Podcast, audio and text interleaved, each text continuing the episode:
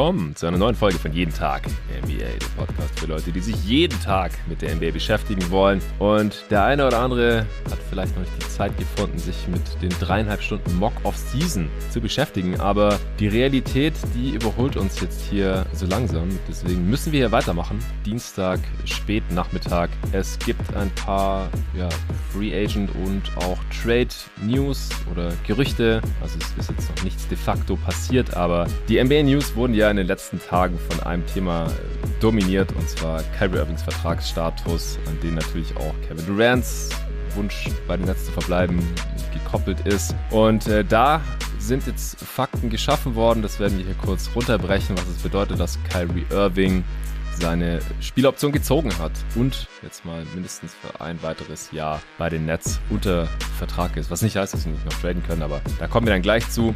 Ansonsten wurde woanders jetzt äh, sich auf einen Buyout geeinigt und zwar in Houston. John Wall wird endlich die Houston Rockets verlassen, nachdem er letzte Saison gar nicht mehr für sie gespielt hat. In der Vorsaison nur wenige Spiele äh, war er im Trade für Russell Westbrook damals gekommen in der Offseason 2020. Ist schon eine Weile her, beziehungsweise ist noch gar nicht so lang her. Ich habe es jetzt auch im Zusammenhang mit dem Drew Holiday Trade gedacht. Ich habe da was gelesen, denn wir werden auch noch über die John Collins äh, und DeJounte Murray Trade Gerüchte sprechen. Und da hieß es ja, dass die Spurs sich ein Drew Holiday mäßiges Paket für ihn wünschen oder vorstellen oder verlangen. Und da habe ich gedacht, ja, Drew Holiday Trade, schon ganz schön lang her. Ist es aber eigentlich gar nicht. Kam anderthalb Jahre her. Dezember 2020. Wir haben immer noch Juni 2022. Aber es sind seither halt zwei komplette NBA-Saisons durchgegangen und wir sind schon zwei Off-Seasons weiter. Ansonsten passiert gerade nicht so viel. Also ohne dieses kleine Kyrie Irving-Drama wäre hier jetzt die letzten Tage gar nicht so viel gegangen im NBA-News-Cycle. Also John Wall hat sich anscheinend schon mit den Clippers geeinigt und wird dann zu denen stoßen. Da sprechen wir kurz drüber und dann gibt es noch so ein, zwei, drei kleinere Rumors. Aber wir steigen erstmal bei den Brooklyn Nets ein. Ich habe mir dafür, wie angekündigt, angekündigt, äh, schon wieder den Luca Cellar reingeholt. Hey Luca. Hi Jonathan. Hast dich ein bisschen erholen können von unserer viereinhalbstündigen Mock-Off-Season-Aufnahme?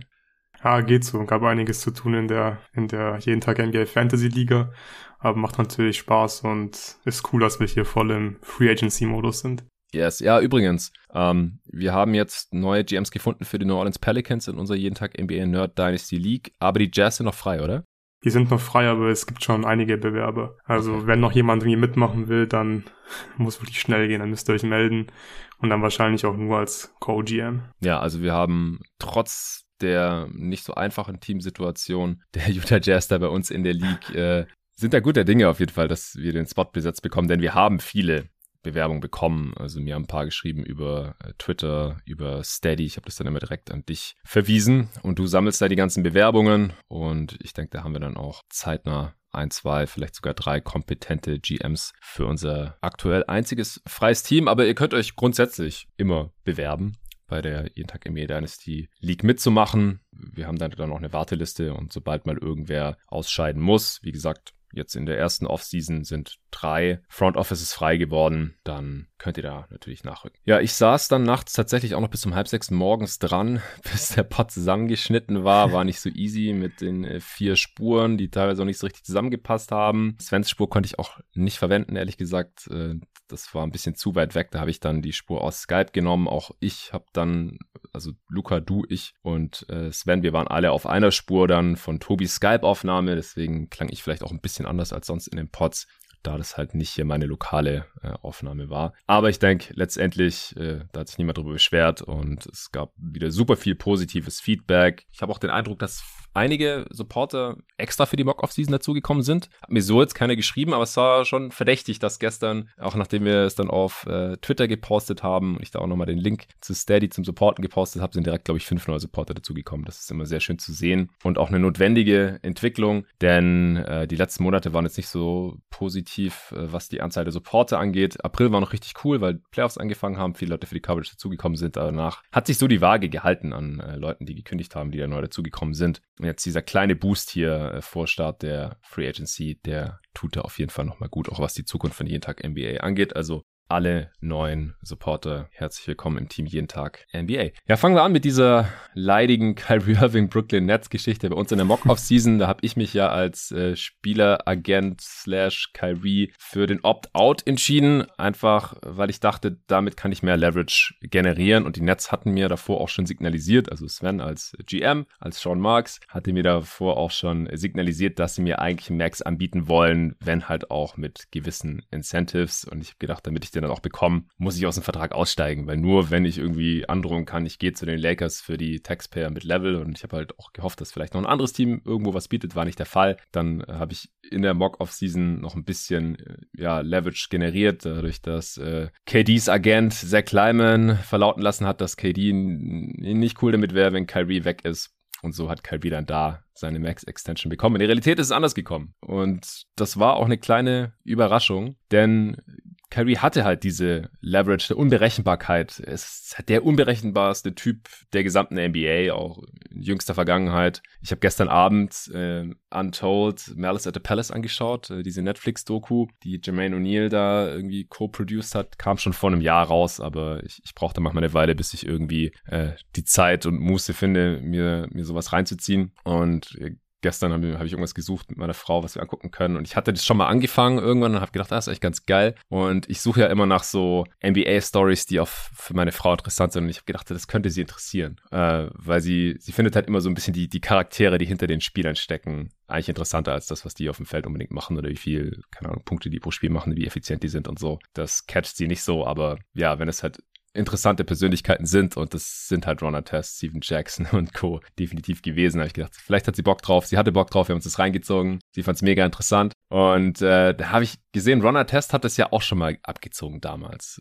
Ich kann mich da auch noch dran erinnern, so 2004, noch vor dem Brawl, dass er sich freinehmen wollte, dass er eigentlich aus dem Vertrag raus wollte mit den Pacers, weil er sein Rap-Album pushen wollte. Er war nicht so motiviert, Basketball zu spielen, hatte psychische Probleme und so weiter und so fort. Also zieht euch gerne rein. Ich kann die sehr empfehlen, diese Doku. Und dann habe ich gedacht, ja, das erinnert mich ein bisschen an, an Kyrie irgendwie, ja, dass halt Basketball nicht immer an erster Stelle steht und man das von außen vielleicht nicht immer nachvollziehen kann, was, äh, was der Typ eigentlich will. Und diese Leverage der Unberechenbarkeit, ja, da konnte man halt vielleicht so ein bisschen, also wenn man die Netz war, Angst haben, dass er wirklich 30 Millionen liegen lässt und für die Taxpayer mit Level nach LA wechselt. Also einfach die Player Option ausschlägt über 36, fast 37 Millionen und für die gut 6 Millionen dann in LA unterschreibt, 30 Millionen einfach liegen lässt. Der hat ja schon knapp 18 Millionen letztes Jahr liegen lassen, weil er sich nicht impfen lassen wollte. Also war das schon so im Bereich des Denkbaren, dass er das auch macht. Die Lakers wollten ihn ja Gerüchten zufolge auch. Er wollte nach LA. Seinen Trade kriegt man natürlich überhaupt nicht hin. Er hatte ja wohl auch die Erlaubnis der Nets, seinen Trade-Angebote einzuholen, was ja auch nicht völlig normal ist. Darf, er, darf man ja sonst nicht. Ist dann direkt Tampering. Wenn andere Teams da äh, sich an Spieler, die woanders unter Vertrag stehen äh, oder auch wenn die Free Agent werden, halt vor dem 30.06.18 Uhr ranwagen, das kommt irgendwie raus, dann gibt es schnell Strafen. Die Heat und äh, Bucks haben ja so auch ihre Second Rounder dieses Jahr verloren. Sind auch schon First Rounder so äh, aberkannt worden in der Vergangenheit.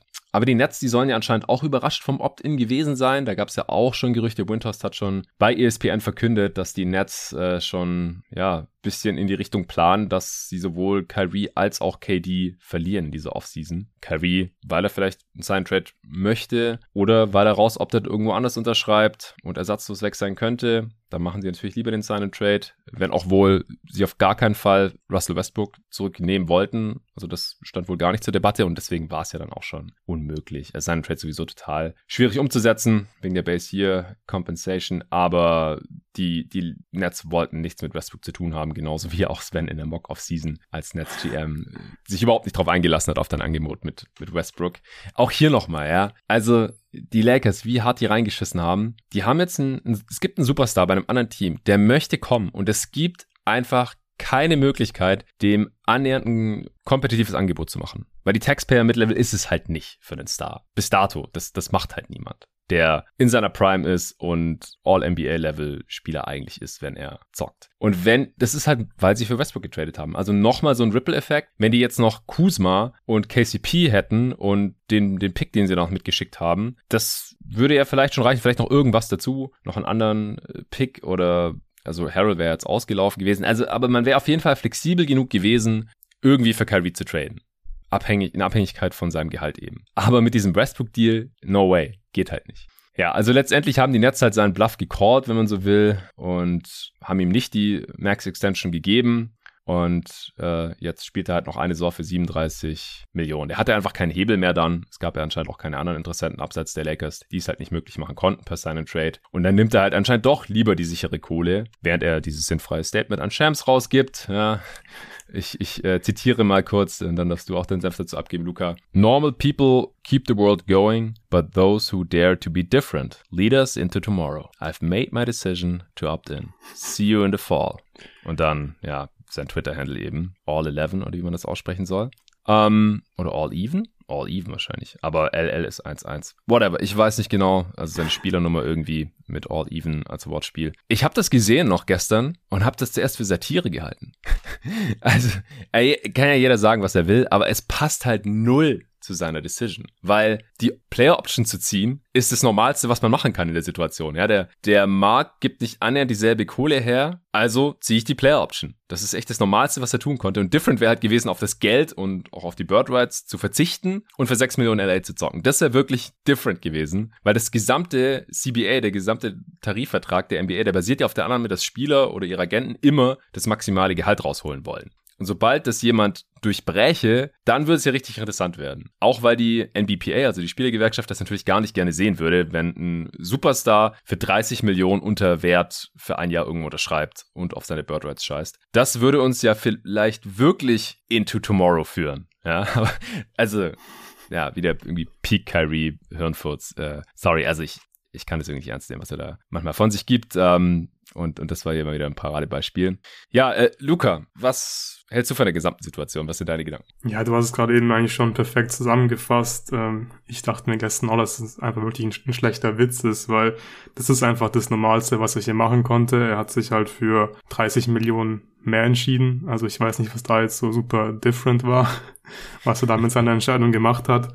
Und ja, also für die Nets ist, glaube ich, auch nicht schlecht, dass er jetzt einfach diese Option gezogen hat. Also als Nets-GM würde ich Kalbi sehr, sehr ungern hier einen langfristigen Max-Vertrag anbieten müssen.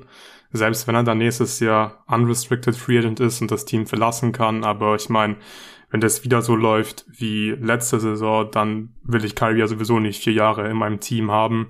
Selbst wenn KD dann vielleicht auch weg will äh, wenn Kyrie nicht mehr da ist. Aber ich meine, wenn er eh nicht spielt und nur ein Teilzeit-Basketballspieler ist, dann reicht Kevin Durant alleine ja auch nicht. Von daher finde ich es für die Nets eigentlich äh, ganz nice, wie das Ganze jetzt gelaufen ist. Ja. Und ja, im Prinzip, klar, Kyrie ist äh, der unberechenbarste Spieler der Liga. Aber es wäre schon auch für Curry sehr, sehr krass gewesen, wenn er hier auf über 30 Millionen verzichtet. Allerdings traue ich dem Braten noch nicht so ganz und glaube, dass da theoretisch schon noch was passieren kann, weil durch dieses Opt-in ist jetzt ein Trade eigentlich nicht wirklich unrealistischer geworden. Also ein Sign-and-Trade ähm, wäre ziemlich schwierig gewesen und eigentlich ist ja Opt-in und Trade deutlich leichter umzusetzen. Klar, die Lakers haben keine Assets oder ja, die, die Nets, die, die müssen das ja nicht annehmen, dieses Angebot der Lakers dann. Falls ja, also Wechsel zu den Lakers sollen. ist unwahrscheinlicher geworden, aber ein Trade ja, insgesamt genau. eigentlich nicht. nicht. Weil davor war es halt ein bisschen so Lakers oder nichts. Und jetzt ja. ist es alles möglich außer Lakers so ungefähr. Genau. Das war auch eine Frage, die ich dir stellen wollte. So, ist der Wechsel jetzt aus deiner Sicht nee, wahrscheinlicher? Also wahrscheinlicher? wahrscheinlicher ist schwierig, weil ja. ich meine, wir sprechen hier über Kyrie Irving. Keine Ahnung, was da wahrscheinlich ist und was unwahrscheinlich ist. Aber es ist immer noch eine Option. Also ein Trade ist hier durchaus noch möglich. Und ich weiß auch nicht, ob Kevin Durant das jetzt so super geil findet, dass Curry jetzt halt nächste Saison noch da ist, aber es ist ja jetzt, er hat jetzt keine langfristige Sicherheit. Und wenn Curry bleibt, dann wird man eher einfach sehen müssen, ob er halt wieder ein Vollzeit-Basketballspieler ist und die Nets sich auf ihn verlassen können, aber auch das bezweifle ich einfach, ja, sehr, sehr stark. Eigentlich ist aber Kyrie jetzt in so einer Prove-It-Situation. Der hat jetzt nur noch ein Jahr sicheres Gehalt und danach null Dollar, mhm. weil er wird unrestricted free agent. Also die Nets sind halt auch in spätestens zwölf Monaten wieder in derselben Situation wie jetzt, ja. dass sie ihn für nichts verlieren könnten. Das darf man nicht vergessen. Aber bis dahin muss Kyrie eigentlich beweisen, dass er spielt und verfügbar ist und wenn er verfügbar ist, gut ist und dass er auch mal fit bleiben kann. Also, das ist eigentlich nicht so schlecht für die Nets. Sie haben jetzt auch Zeit, ihm eine Extension zu geben. können sie ab dem 1. Juli, glaube ich, machen. Oder also zumindest mal bis in genau zwölf Monaten. Also bis mhm. zu dem Tag, also bis zum 30.06., bis sein Vertrag ausläuft, können sie ihn auch vorzeitig äh, verlängern. Das Gehalt im ersten Jahr wäre knapp unter dem, unter seinem Max, also wäre auch finanziell sehr lukrativ. Das ist noch eine Option. Wollten sie ja anscheinend nicht, zumindest halt nicht äh, voll garantiert über die volle Laufzeit, sonst wäre es ja schon passiert. Das war ja auch das, warum sie nicht weitergekommen waren. Aber ich denke auch, da ist jetzt wirklich noch eigentlich alles Mögliche drin. Also vielleicht ist KD jetzt soweit zufrieden, wissen wir nicht, aber halte ich für wahrscheinlich, dass er einfach wollte, dass er da bleibt und dass Kyrie bezahlt wird. Letzteres hat jetzt erstmal nicht geklappt, weil die Nets und ich meine letztendlich ist wahrscheinlich Joe Tsai der Besitzer, auch wenn der Stein reich ist, wollte sich ja wahrscheinlich nicht äh, so auf der Nase rumtanzen lassen und hatte wahrscheinlich ein bisschen genug davon, nachdem wie die letzte Saison gelaufen ist. Aber, also auf Twitter hat vorhin noch einer geschrieben, KD bleibt jetzt zu 100% in Brooklyn, weil Kyrie die Option gezogen hat, so sinngemäß. Habe ich auch gedacht so. Glaube ich nicht. Haben wir die letzten Jahre die NBA verfolgt oder? Also nichts ist 100% sicher, diese Liga. Nichts, absolut gar nichts ist hundertprozentig sicher. Man könnte jetzt sagen, es ist wahrscheinlicher geworden, dass KD bleibt, weil Kyrie jetzt halt noch für ein Jahr da ist.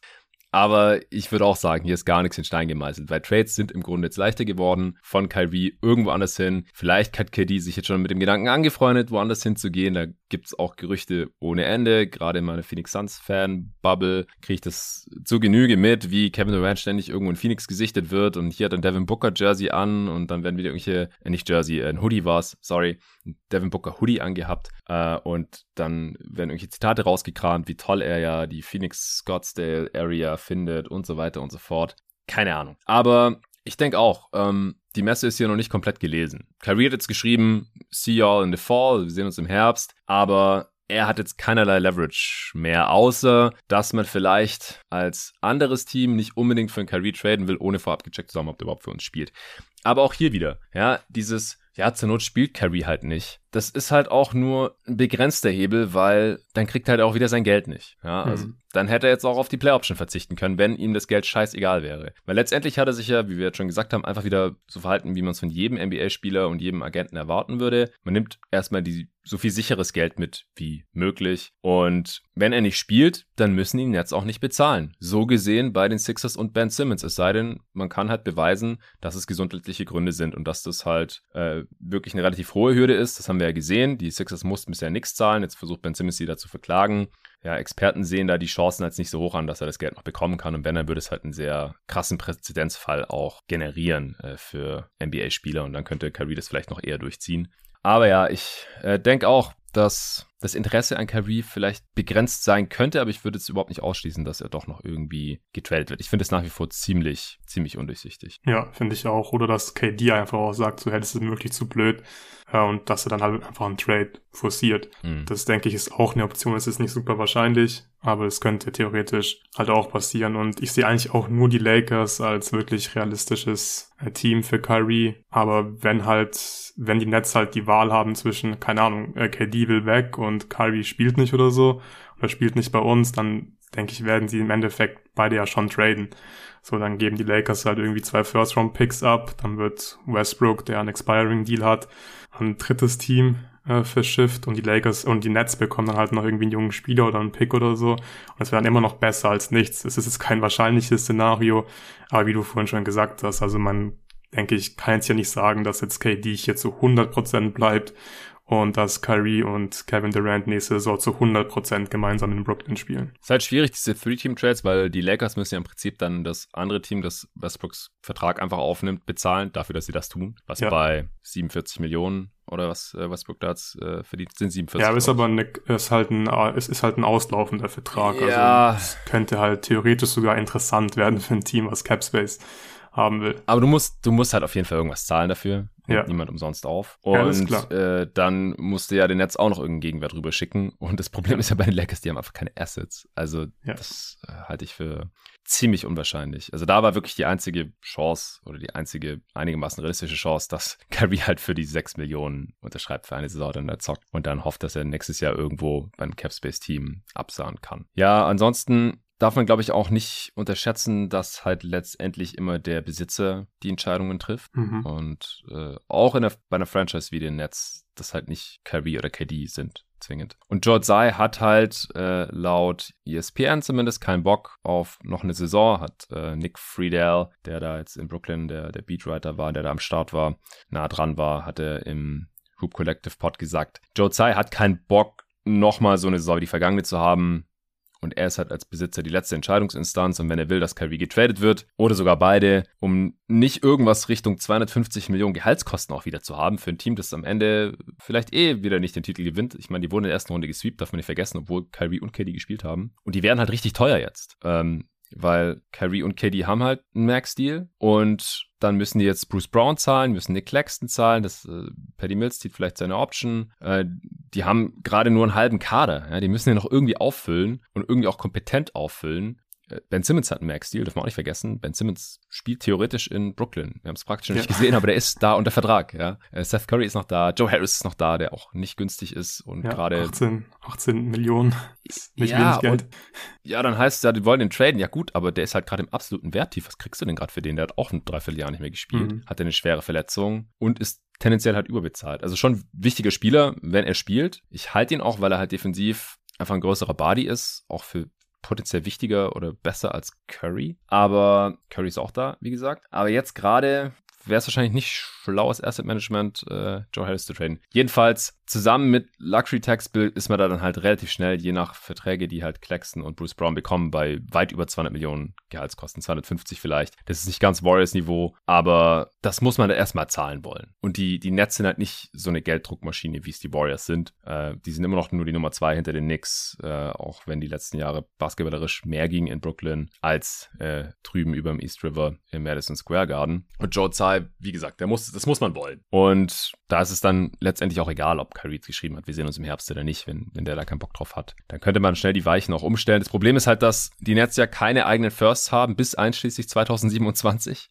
durch den James Harden Deal. Also 24 und 26 haben sie Firsts, aber das sind halt Swaps. Können die Rockets dann einfach tauschen und die anderen drei äh, Picks, eigenen Firsts, sind halt safe in Houston. Und es ist immer schwierig, in Rebuild zu gehen ohne eigene Firsts, weil dann hat man halt keine Upside allein dadurch, dass man sagt, was im Rebuild halt einfach Teil des Prozesses ist. Das heißt, sie müssten eigentlich in den Retool gehen, oder halt dann für KD und auch Kyrie so viele gute, interessante Firsts zurückbekommen, dass es einigermaßen egal ist. Ich meine, sie kennen das ja auch schon, ne? sie haben ja, das ja schon mal gemacht.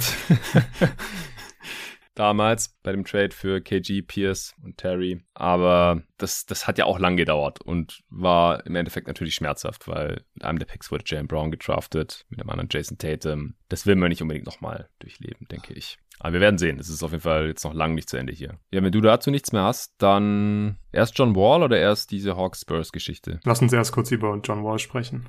Ja, dann darfst du diesmal anfangen. Was geht da ab? Ja, er hat einen Buyout bekommen von den, von den Houston Rockets und verzichtet wahrscheinlich auf keinen einzigen Cent.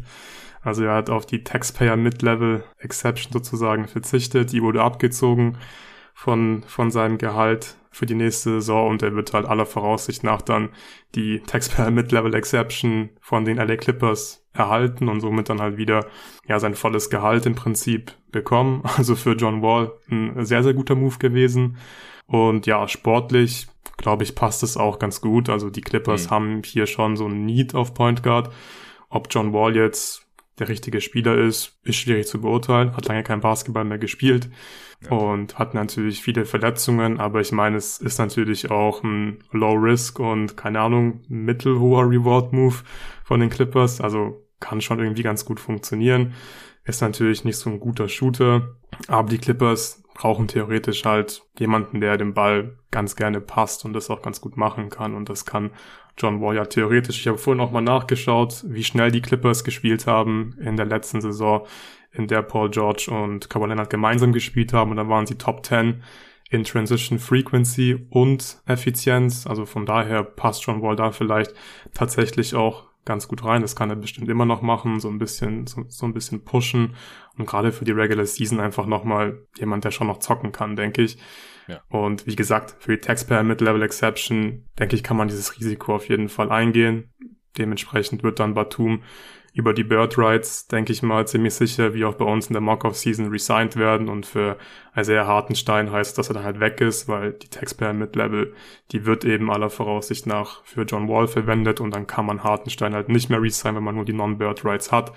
Aber insgesamt finde ich das schon okay, weil, wie gesagt, du hast halt einen Need of Point Guard und John Wall war jetzt zu haben und der Preis ist hier völlig okay. Also ich finde es für John Wall finde ich es ein super Move für seinen Geldbeutel und für die Clippers ja. finde ich es auch nicht schlecht. Ja, also es könnte wohl doch sein, dass er da irgendwie ein paar hunderttausend verliert. Es gibt wohl eine kleine Diskrepanz zwischen dem, was mhm. er beim Buyout jetzt verloren hat und der Taxpayer mit Level. Aber ich meine, ja, der Typ hat so viel Kohle ja. jetzt bekommen. Der hat den Supermax-Deal von den Wizards bekommen und hat danach kein Spiel mehr für die gemacht, wenn mich gar nicht alles täuscht, oder? Nee, ich glaube nicht. Nee. Ja, also der hat nee, das letzte Mal für die nicht. Wizards gespielt 2018, 19. Und dann ja. 19, 20 ist der Supermax in Kraft getreten, in Kraft getreten, genau. Ja, genau. Ja. Da hat er kein Spiel gemacht. 2021 dann, also in der vorletzten NBA-Saison, hat er 40 Spiele gemacht für die Rockets, also die halbe Saison oder ja, im Endeffekt ein bisschen mehr, weil die Saison kürzer war, aber 40 Spiele eben hat er ja auch per Game solide abgeliefert. 21, 3 und 7, fast ein Steal und ein Block im Schnitt, aber war halt nicht effizient. Also war halt eine große Rolle. 104er Offensivrating, nee, 99er Offensivrating, sorry, das 104er war in seiner letzten Saison in Washington, was auch sein Karrierewert ist. Also war mhm. immer ein Spieler mit einer großen Rolle, aber war nur einmal so wirklich effizient dabei. 2016, 17 war aber fünfmal All-Star, war ein Spieler, der an beiden Enden des Feldes einen ähm, positiven Impact hatte, einer der besten Passer der NBA, äh, vor allem seine Kickouts in die Corner, also er hat er gespielt fast wie kein zweiter, krasser Transition-Spieler, auch, ich habe es im Pod schon ein paar Mal gesagt, aber es ist so mit LeBron zusammen so der Spieler, der mich live in der Arena athletisch am meisten beeindruckt hat. Also wie schnell der Typ einfach ist, wenn der an einem vorbeigerannt ist, live in der Halle, das, das sieht man sonst so einfach nicht, weil das einfach fast kein Mensch kann auf der Welt. Das sieht man halt nur in der NBA auf diesem Parkett und keiner war schneller als John Wall, außer vielleicht äh, Prime LeBron, so 12, 13, als ich den einmal live gesehen habe. Aber der ist halt Kopf größer, der sieht es dann sowieso nochmal anders aus. John Wall, unfassbar flinker Typ, athletisch, ähm, ja, einer der besten, wenn nicht der beste. Er und Dwayne Wade, so die besten Shotblocking Guards der Geschichte. Und dann halt diese, diese schweren Verletzungen, äh,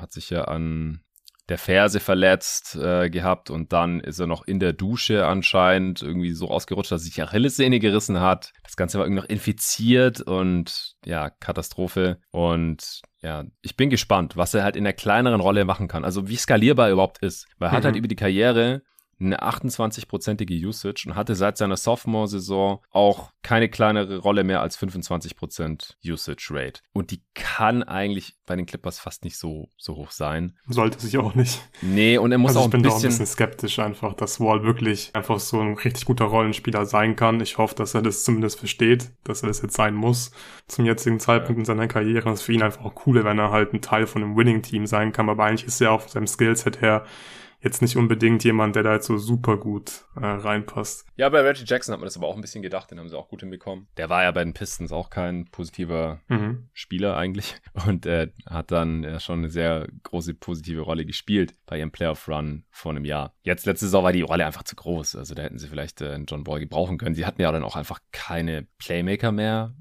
außer Reggie Jackson, so wirklich. Also ich glaube auch, dass er deutlich mehr bringen kann als Rondo zum Beispiel letzte Saison. Ja, definitiv. Und er muss auch in Anführungsstrichen nur ein bisschen seine Wurfauswahl ändern. Also bei John Wall war auch immer so ein bisschen das Problem, dass er zu verliebt in seinen Pull-Up ist. Den hat er einfach nie gut getroffen. Und seit seiner Karriere einfach zu viele Long Twos genommen und die im Schnitt mit 36 Prozent getroffen über die Karriere. Also es war halt, ja, mehr als jeder vierte Wurf. Ja, ziemlich schwachsinnige Würfe einfach und auch seine Dreier. Im Catch and Shoot ist er, glaube ich, ziemlich gut. Ich habe es nicht nochmal überprüft, ja, aber. Aus dem, aus dem Corner vor allem, glaube ich. Er ist ja wirklich above average sogar. Ja, also wenn er sich halt ein bisschen mehr darauf beschränken würde, dann glaube ich, dass er auch eine gute Dreierquote haben kann, dass er auch Offball respektiert werden muss oder dass zumindest er bestraft werden, bestrafen kann, wenn er ähm, da nicht verteidigt wird. Aber er müsste sich da ein bisschen anpassen, seine Spielweise ein bisschen ändern. Ich traue es ihm zu, aber es muss jetzt halt auch passieren. Also ist jetzt die Age 32 Season. Athletisch wird er nicht mehr annähernd auf die Form oder auf die Höhe vor seiner Verletzung kommen. Und deswegen muss er sein Spielweise da ein bisschen verändern. Also, dass er immer noch Stats produzieren kann, haben wir schon gesehen. Vorletzte Saison. Ich glaube auch nicht, dass er jetzt irgendwie deutlich abgebaut hat während der wo er nicht gezockt hat. Das ist in dem Alter wahrscheinlich eher sogar positiv, dass sein Körper da schonen konnte. Aber er muss einfach die Spielweise ein bisschen verändern. Die Rolle muss kleiner werden. Und da bin ich sehr gespannt, gespannt drauf als alter John Wall-Fanboy. Also ich glaube auch unterm Strich ein positiver Move. Noch zu Hartenstein. Kann ja sein, dass es da auch so einen Wink-Wink-Deal gibt wie mit Batum. Aber es ist halt die Frage als ein Spieler, der halt nicht wie Batum vorher schon 100 x Millionen Dollar verdient hat in seiner Karriere, ob er da wirklich das eine Jahr warten möchte. Oder ob er da nicht einfach, wenn er woanders irgendwas zwischen 5 und 10 Millionen pro Jahr angeboten bekommt, ob er das dann nicht einfach nimmt. Das wird auch spannend zu sehen sein, ja. Weil Hartenstein trainiert ja auch die ganze Zeit noch mit seinen Clippers-Teammates und mhm. so. Ich glaube, er ist sich der finanziellen Situation des Teams schon bewusst, dass sie ihm entweder die Taxpayer mit Level geben können oder halt ein bisschen mehr als das Minimum. Und jetzt haben sie da John Wall geholt, was wahrscheinlich auch nicht erst seit gestern im Raum stand. Bin ich wirklich sehr gespannt, wie die Clippers da jetzt ihr, ihr Roster abrunden. Aber da äh, haben wir auf Twitter auch noch ein bisschen diskutiert. Ich hatte sie ja nur äh, bei der Answering Machine mit Nico im dritten Tier, was die Contender für nächstes Jahr angeht, weil ohne Kawhi sind sie halt keine, höchstwahrscheinlich, aus meiner Sicht. Also Paul George als bester Spieler, das reicht mir einfach nicht für den Contender-Status. Du brauchst da Kawhi und Kawhi hat einfach in den letzten fünf Jahren nicht so besonders viel gespielt. Ja, wenn er gespielt hat, wenn er genug gespielt hat, dann ist sein Team Champ geworden. So gesehen 2019 mit den Toronto Raptors. Aber er spielt in der Regular Season schon unterdurchschnittlich viele Spiele für einen Star. Wir kennen das mit dem Load Management und dann hat er jetzt halt gerade in der Age 30 Season, also eigentlich mitten in seiner Prime, die ganze Sache einfach gar nicht gespielt. Und die Clippers sind ausgeschieden, weil er sich im Knie verletzt hatte. Und das muss ich halt erstmal noch sehen, dass es, das Kawhi noch mal ein ganzes Jahr hält. Weil das wird mit dem Alter ja auch nicht besser. Das ist halt so mein großes, großes Fragezeichen. Jedes Team ist im Endeffekt von seinem Superstar abhängig, jeder Contender. Aber bei Kawhi mache ich mir da halt die größten Sorgen von allen Top 5 Spielern oder Top 10 Spielern vielleicht, wenn man sogar ausweiten möchte. Selbst ein Embiid ist ja in Playoffs mehr available gewesen oder allgemein mehr available gewesen die letzten Jahre. Bei dem ist es, kann man das vielleicht auch so argumentieren. Aber alle anderen Spieler, ja, LeBron vielleicht ist dann mit 38 oder so, aber die Lakers sind ja wahrscheinlich eh kein Contender. Müssen erstmal in die Playoffs kommen, ja. Müssen erstmal in die Playoffs kommen, genau. Ja, so AD, LeBron, aber ja, also wenn, wenn Kawhi fit ist und der Rest des Kaders auch, das Team ist super tief sehr viele Wings, jetzt noch ein Playmaker, genug Bigs, die da reinpassen, dann ist es ein, ein geiles Team. Aber wie gesagt, wenn Kawhi nicht fit ist, dann, dann wird es wahrscheinlich sehr, sehr schwierig, da irgendwas zu reißen. Also haben wir jetzt, jetzt gerade gesehen, abgelaufenen Saison. Ja, die hatten Mid-Season Trades und so und Paul George hat auch viel verpasst, deswegen Ausgangspositionen eh nicht so geil gewesen fürs Play-In. Dann hat er äh, noch Covid bekommen, Paul George, und dann, dann ist man halt nicht an die Playoffs gekommen. Also da ist halt die Fallhöhe nicht, nicht so super hoch, glaube ich. Ja, ja, sehe ich genauso. Und ich muss mich noch kurz korrigieren. Ich habe vorhin gemeint, dass John Wall überdurchschnittlich gut aus den Cornern trifft. Das ist leider Quatsch. Nur 32 Prozent über die Karriere. Dann das habe ich auch gerade noch gesehen, die, ja, ja. Waren es wahrscheinlich doch die Catch-and-Shoot-Dreier. Ja, ich meine, dass er bei 38 Prozent ist oder so. Ja. Aber. Ich hatte auch auf jeden Fall was gehört, dass er halt, ja, wahrscheinlich sind es dann die Catch-and-Shoot-Dreier, dass die halt ganz gut fallen. Aber er ist halt die letzten mit. drei Jahre, deswegen habe ich dann auch nichts gesagt, die letzten drei Jahre, ja. das sind halt immerhin auch 113 Spiele äh, bei 46 Prozent aus der Corner. Ja. Ich meine, das echt eine kleine Sample Size ist, aber deswegen habe ich da nichts gesagt, dass über die Karriere bei 33 ist, das habe ich vorhin tatsächlich auch noch gesehen auf Basketball Reference. Ja, wir werden sehen. Aber ich, ich finde es sehr interessant, dass John Wall jetzt bei den Clippers ist und allein auch ihn nochmal spielen zu sehen. Also ich finde es immer schade, mhm. wenn Spieler eigentlich noch fit sind und spielen könnten und dann halt aufgrund irgendwelcher Vertragssituationen nicht spielen können, weil er wahrscheinlich nicht auf genug Geld verzichten wollte, dass die Rockets ihn noch früher aus dem Vertrag rauslassen und dann, ja, haben sie es halt ausgesessen, beide Seiten. Das ist schade. Sollen wir noch kurz über die Rockets sprechen? Also, die haben ja. Wall ja jetzt äh, eben den Buyout gegeben, die haben aber immer noch 18 Spieler unter Vertrag, hat Bobby Marks von auch nochmal get, äh, getweetet. Das heißt, da kann man auf jeden Fall auch noch ein paar Moves erwarten. Mit 18 Spielern können sie ja definitiv nicht in dieses in die Saison Mit den Rookies gehen. jetzt. Mit den Rookies, genau.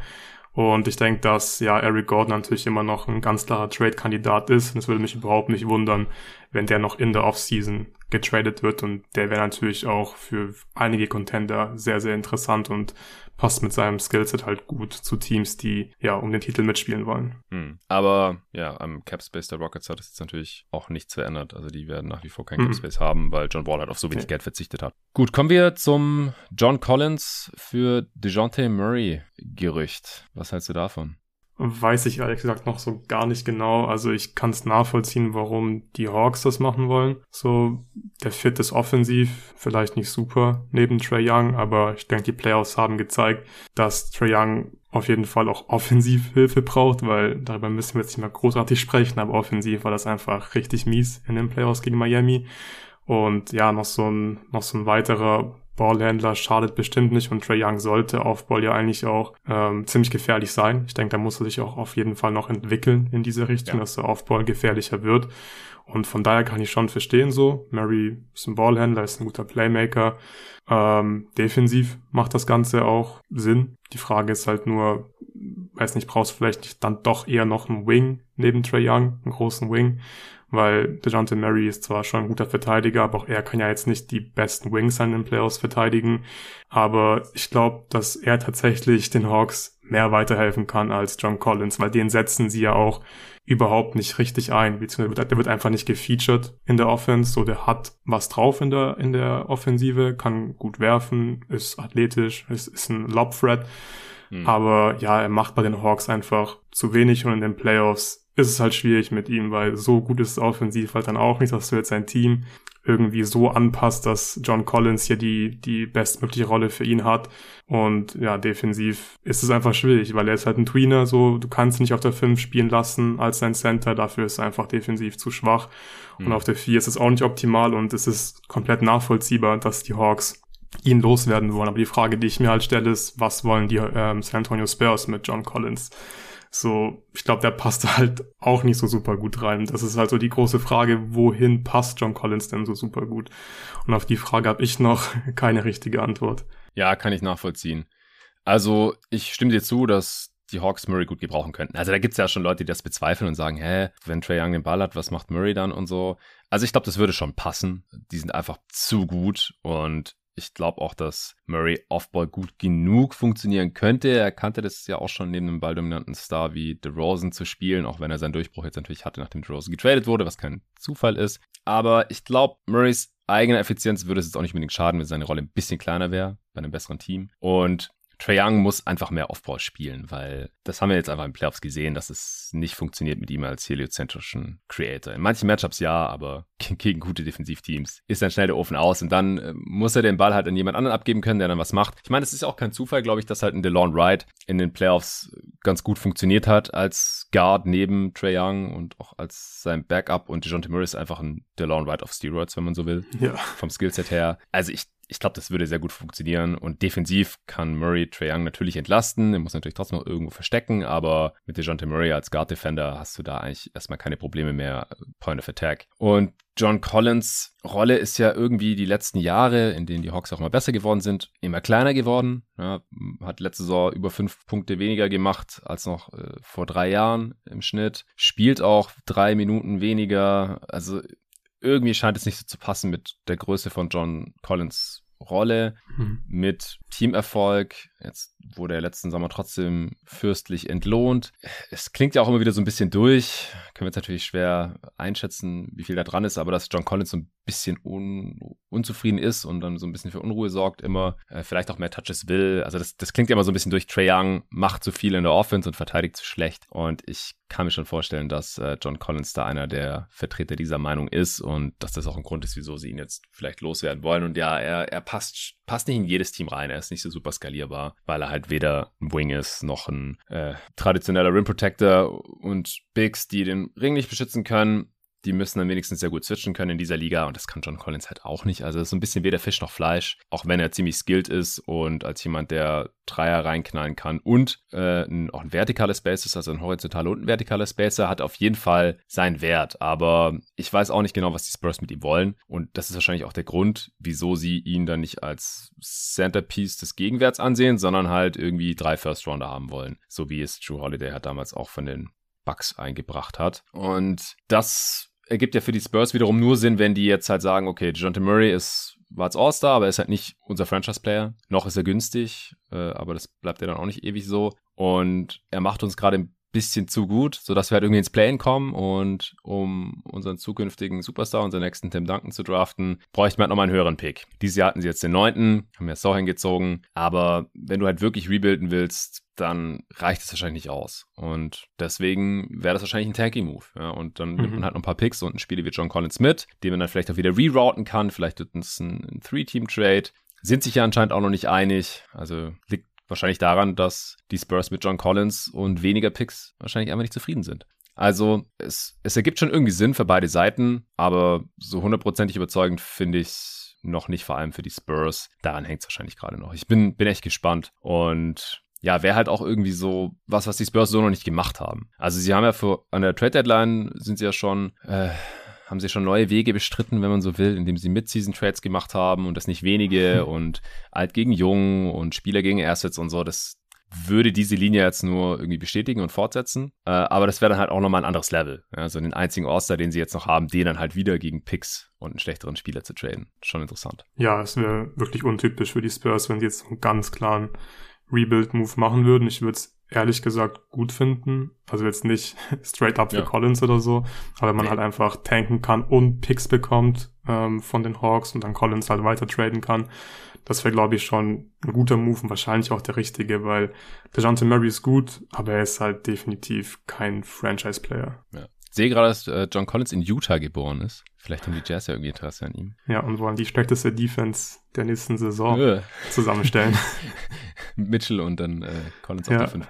Ja, ja, Gobert zu den Hawks gab es ja auch irgendwelche Gerüchte. Ja. Oder müsste irgendwie Capella noch weg.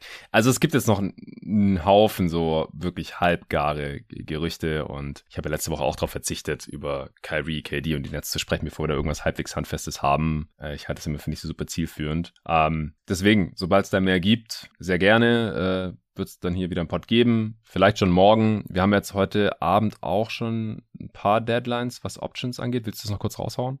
Ja, also vor allem die Pistons haben einige ähm, Team Options, die sie heute ziehen müssen oder eben nicht. Ähm, Hamidou Diallo, Frank Jackson und Luca Garza haben eine Team Option und Corey Joseph hat eine Player Option. Wenn wir jetzt mal davon ausgehen, dass alle Options gezogen werden, also gerade Corey Joseph wird sein natürlich sehr sicher ziehen, ja. dann hätten die Pistons halt noch 35 Millionen Cap Space. Das würde zum Beispiel immer noch reichen, um halt DeAndre Ayton beispielsweise zu sein oder Zach Levine.